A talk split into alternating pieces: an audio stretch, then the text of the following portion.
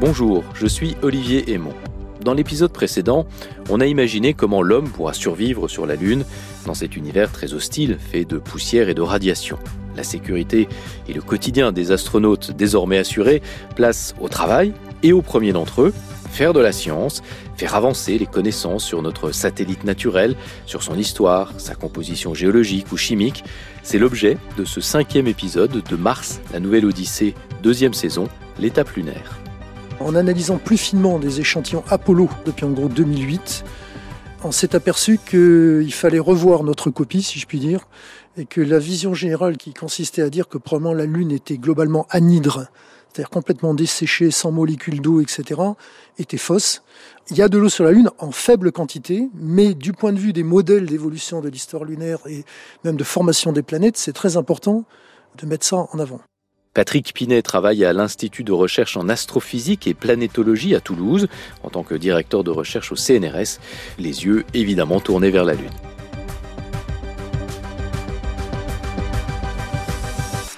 En tant que scientifique, c'est quelque chose d'effectivement très excitant qu'on appelle de nos voeux depuis euh, de nombreuses années, comme vous le savez, puisque l'exploration de la Lune, euh, si je puis dire, c'est une vieille Lune et que 50 ans se sont écoulés euh, en gros depuis la première phase d'exploration de la Lune.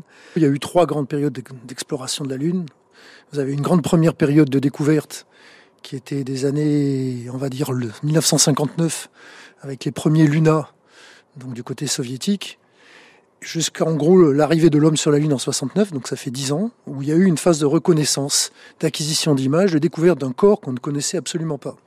Puis vous avez eu ensuite une deuxième période qui a été la phase 69-76, où on va dire que ça a été de l'exploration in situ, soit par les astronautes, et en particulier le programme Apollo, soit, on l'oublie un peu aussi, par des techniques de robotique, déjà de l'époque, qui étaient du côté soviétique. Ça, c'était une grande phase d'exploration in situ et qui a permis de ramener des échantillons. Et après, il y a eu un énorme gap dans le temps, en gros de 1976 à, à 1993-94, pendant 18 ans, on n'est pas retourné vers la Lune du tout. Et la phase plus récente de redémarrage d'exploration de la Lune de manière orbitale essentiellement, avec des capteurs de plus en plus sophistiqués, ça a été en gros de 94 avec un crescendo jusqu'à aujourd'hui. Et depuis 2013, via le démarrage de l'exploration chinoise, on est en train de voir arriver de nouveau des rovers, maintenant in situ sur la Lune, qui sont en train de se déployer. C'est le tout début d'une nouvelle époque. Mais là, ce qui change, si on est dans un programme d'installation, on va dire un peu plus pérenne d'hommes sur la Lune, c'est qu'on peut faire de la recherche directement sur place. Est-ce que ça, c'est un élément important ou finalement, euh, c'est le fait qu'on puisse euh, y retourner, peut-être ramener des échantillons, on va en parler comme ça a déjà été fait? Il y a différentes pistes possibles, mais effectivement, un élément essentiel aujourd'hui, pour progresser notoirement maintenant, c'est de pouvoir s'implanter sur la Lune, un peu comme on l'a fait en Antarctique. Donc ça, c'est un premier élément très important qui va prendre plusieurs années. C'est pas demain matin. C'est une échelle de temps plus longue, mais dont le démarrage est probablement en train de se faire maintenant, avec des grosses infrastructures, des gros développements. Donc ça, c'est un, volet de votre question. L'autre côté, c'est que même si par extraordinaire l'implantation pérenne de l'homme sur la Lune ne se fait pas tout de suite, tout de suite, les moyens qui sont mis en œuvre aujourd'hui pour retourner vers la Lune vont permettre de faire euh, une science très évoluée, in situ, avec ou sans les astronautes, hein, les deux sont possibles, mais idéalement il vaut mieux avoir euh, un système combiné, parce qu'on va pouvoir implanter des moyens très sophistiqués avec des, des méthodes d'analyse qu'on n'avait absolument pas il y a 40 ou 50 ans. Donc vous voyez quelques exemples aujourd'hui quand on fait fonctionner des rovers sur Mars. Euh, ne serait-ce que ça, si on fait ça sur la Lune aujourd'hui, ça fera faire un bond scientifique très important dans l'exploration scientifique de la Lune aujourd'hui. Et on a la technologie, puisqu'on le fait marcher sur Mars, on peut aisément le faire euh, sur la Lune. Et le dernier volet dedans aussi, c'est que quelque part, ça stimule d'une façon ou d'une autre aussi une science euh, plus large, je dirais, avec, bah, vous le savez en lisant un petit peu la littérature, quand on parle de retourner sur la Lune, il va y avoir différentes étapes, et entre autres, probablement avec la mise en place de l'équivalent d'une station spatiale qui sera autour de la Lune. Le terme qui est avancé, c'est le Space Gateway en anglais, donc euh, la porte vers les étoiles quelque part, mais ça sera en même temps un système qui sera pérenne en orbite autour de la Lune et qui permettra de faire des allers-retours avec la surface lunaire et de conduire aussi de la science en environnement lunaire au-dessus de la Lune. Donc la station, elle servira aussi à faire de la science, la station qui sera en orbite autour.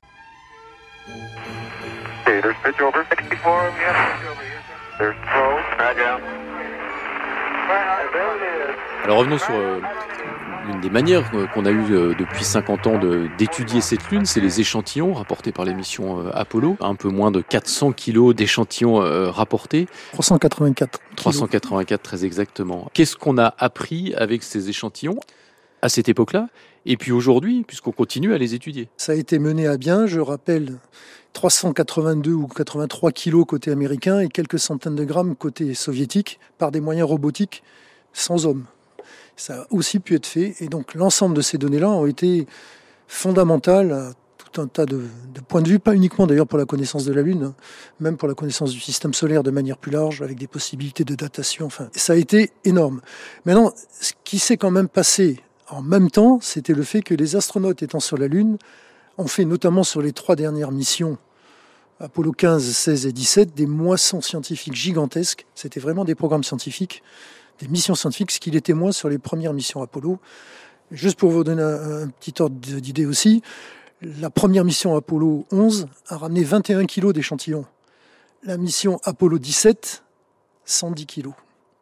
Vous voyez, c'était pas écuit réparti entre les six missions qui ont marché sur la Lune. Et en même temps, progressivement, vu qu'il y avait une, la disponibilité d'une Jeep ou d'un rover, à ce moment-là, mais conduit par les astronautes sur la Lune, les rayons d'exploration étaient beaucoup plus grands. Donc c'était des vraies traverses géologiques, comme vous auriez pu les faire en milieu désertique sur Terre avec des mhm. géologues. Donc ça, c'était un très gros apport. Mais les échantillons, les échantillons tout seuls ont d'autant plus de valeur qu'on peut les coupler avec les données orbitales et les données intégrées qu'on a acquises sur la totalité de la Lune. Rétrospectivement, je vous rappelle que dans la période 72 dont vous parlez Apollo, la connaissance de la Lune à ce moment-là était schématiquement bornée à une bande de latitude qui était autour de l'équateur, à plus ou moins 10 degrés ou quelque chose comme ça de latitude, et le reste de la Lune était Terra ou Luna Incognita, puisqu'on n'avait pas de satellite en orbite polaire autour de la Lune à l'époque pour faire des cartographies systématiques. Entre-temps, on a conduit toute une batterie d'expérimentation, d'acquisition d'observations et des capteurs de plus en plus sophistiqués qui ont été systématiques et globaux. Et quand on rejoue toutes ces données-là en appui sur les échantillons qui avaient été collectés à l'époque, ça donne une puissance énorme. Ça permet aussi de beaucoup mieux définir les endroits où il faudrait retourner aujourd'hui pour complémenter l'information dont on dispose aujourd'hui avec les échantillons lunaires, et, de manière, si je puis dire, sciemment calculée. Alors que dans la première phase d'exploration, il y avait un pari. Il y avait un pari. Non, c'était pas tout à fait au hasard, mais il y avait un pari. Il y avait une connaissance beaucoup plus limitée de l'environnement lunaire.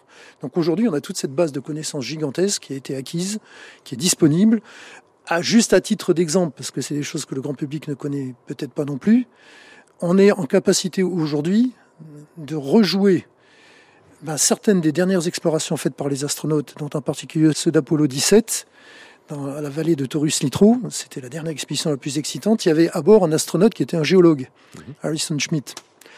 Eh ben, il y a quelques années, un collègue à moi qui a rejouer des données qui, ont été acquises bien après la mission Apollo 17 de manière orbitale par une sonde très évoluée qui, était, qui est toujours en activité, qui s'appelle Lunar Reconnaissance Orbiter, qui a été capable de faire des images de très très haute résolution de la surface de la Lune depuis l'orbite, typiquement à 30 cm de résolution. Et il a rejoué les expéditions sur le terrain ben, de Apollo 17 avec Harrison Schmitt en les intégrant dans ces données qu'on voit de manière orbitale et en réalité virtuelle, en représentation 3D, etc. Et il a eu l'occasion de montrer ça à Richard Smith, qui était absolument sidéré en disant c'est c'est la deuxième meilleure belle chose que j'ai vue sur la Lune après y avoir marché. Alors avec tout ça, avec toutes ces données qui sont donc, euh, on comprend bien, combinées avec les observations euh, euh, orbitales, avec ce qu'on a pu ramener comme échantillon, l'évolution des technologies aussi, parce qu'évidemment la manière d'étudier, ne serait-ce que ces échantillons ou les sondes qu'on envoie autour, la technologie évolue. comment est-ce qu'on peut finalement caractériser la Lune? On se dit, quand on la regarde comme ça, on se dit bon, c'est un joli corps qui nous éclaire la nuit. Ça semble un peu inerte, alors qu'il s'y passe beaucoup de choses finalement sur, sur cette Lune. Il y a eu des volcans, il y en a peut-être eu même plus récemment qu'on pensait. Vraiment un corps, euh, on va pas dire vivant, mais quelque chose qui semble un peu moins juste gris et poussiéreux. En analysant plus finement des échantillons, des échantillons Apollo, euh, depuis 10-12 ans, depuis en gros 2008, on s'est aperçu qu'il fallait revoir notre copie, si je puis dire, et que la vision générale qui, qui consistait à dire que probablement la Lune était globalement anhydre, c'est-à-dire complètement desséchée, sans molécules d'eau, etc., était fausse. En analysant ces échantillons, qui étaient en particulier des échantillons d'Apollo 15 et d'Apollo 17, sous forme de verre volcanique, on s'est aperçu qu'il y avait dedans des inclusions de molécules d'eau à un certain niveau en quantité, ce qu'on appelle des ppm, des parties par million, qui étaient de plusieurs centaines, voire 1000 ppm. Ceci indique très clairement que le magma, puisque ça provient en profondeur de l'intérieur de la Lune, la zone de provenance de ce magma qui ensuite est remonté, s'est solidifié et a donné des verres volcaniques à la surface de la Lune, contenait une certaine quantité d'eau, était hydratée. C'est quelque chose dont on n'avait absolument pas la perception, même à l'époque d'Apollo. Donc ça, change de... Il y a de l'eau sur la Lune Il y a de l'eau sur la Lune en faible quantité, mais du point de vue des modèles d'évolution de l'histoire lunaire et même de formation des planètes, c'est très important de, de, mettre ça en avant.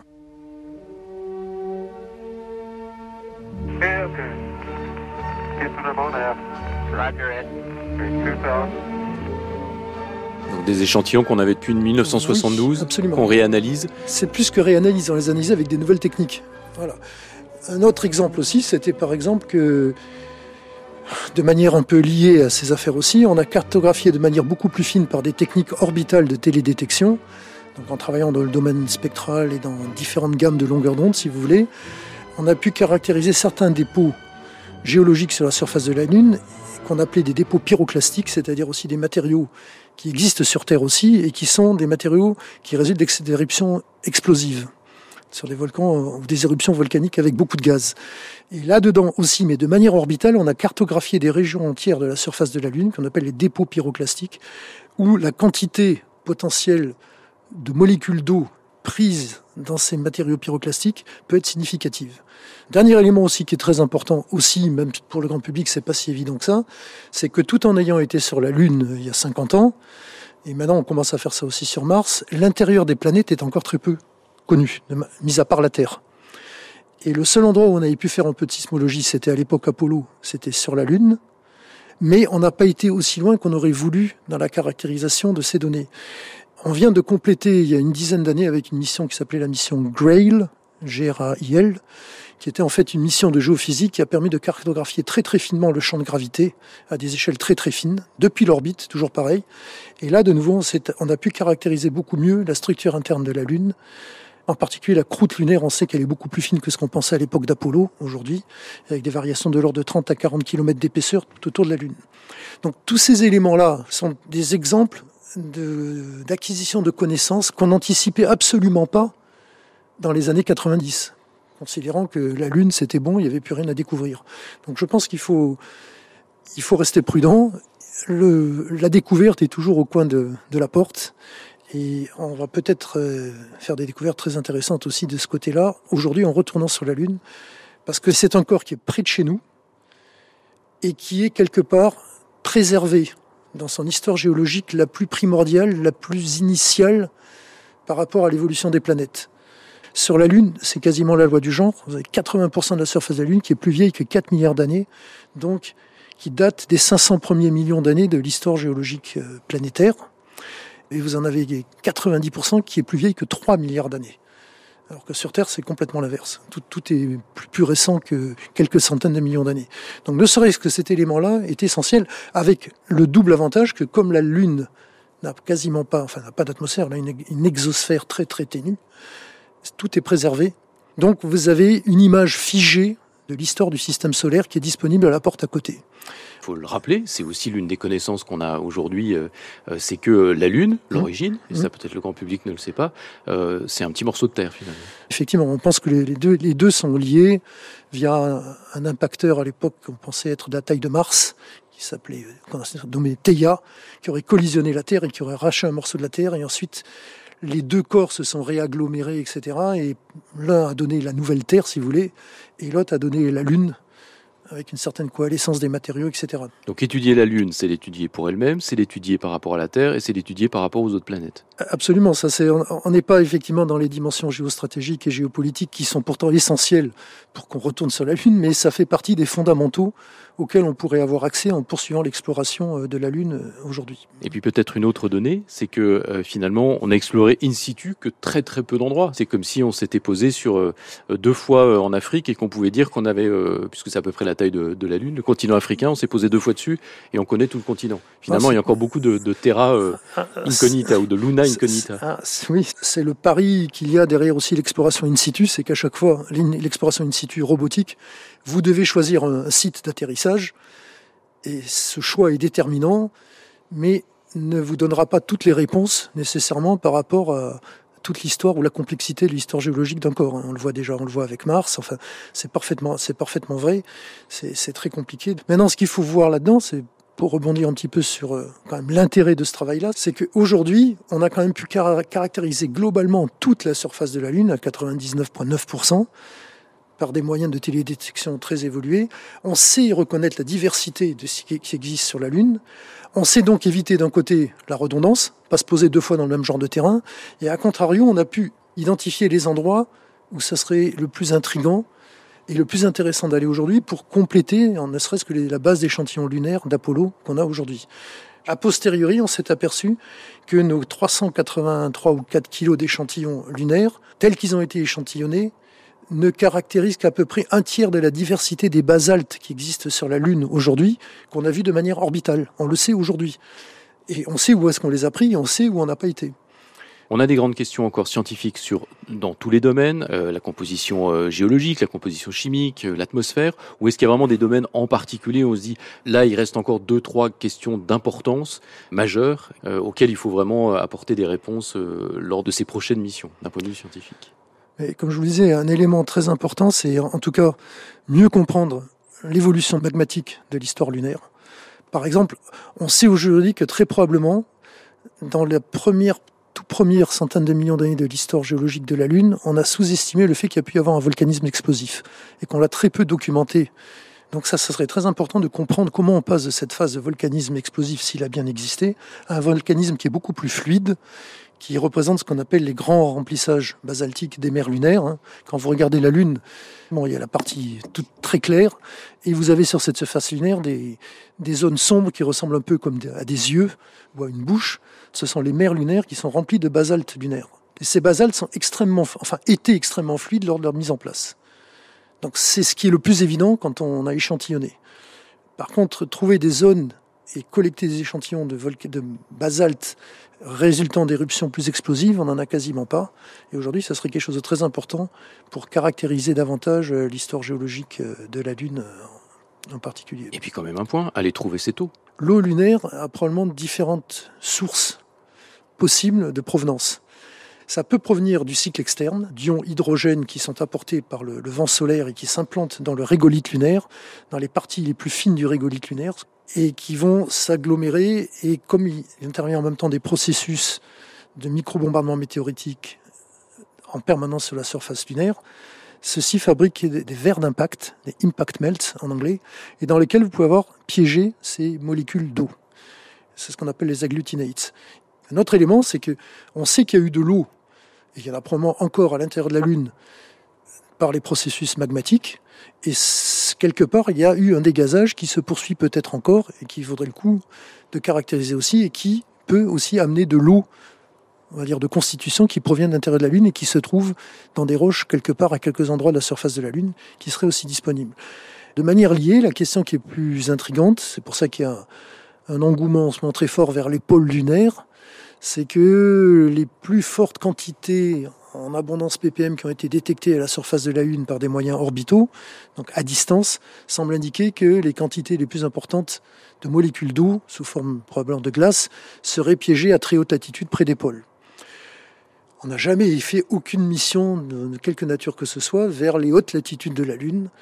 Donc le jour où ça arrivera, ça apportera certainement énormément de nouveautés pour comprendre comment se passe ce cycle, si vous voulez, de circulation, parce que la question qui est compliquée, c'est qu'on détecte probablement des molécules d'eau, ça c'est à peu près acquis maintenant. On n'a toujours pas bien compris quels sont les cycles temporels et les cycles éventuellement de transport sur la surface de la Lune. Il semblerait qu'il puisse y avoir des molécules d'eau qui migrent des basses latitudes vers les pôles dans lesquelles elles seraient piégées. Et c'est la recherche euh, qu'on va essayer de mener dans les années qui viennent. Si on vous donne un scaphandre, vous y allez ah, Volontiers. volontiers. Bah, vous je, suis, je, suis, je, suis, assez âgé pour avoir vu euh, un certain Neil Armstrong poser son pied sur la Lune à 3h54 du matin, quand moi j'avais 10 ou 11 ans. Et effectivement, ça marque une vie, c'est sûr. Donc on peut imaginer Patrick Pinet posant son pied euh, et allant faire de la science. un beau rêve, oui. Merci à vous. C'était Mars, la nouvelle Odyssée, l'étape lunaire. Un podcast original France Info en partenariat avec la Cité de l'Espace à Toulouse.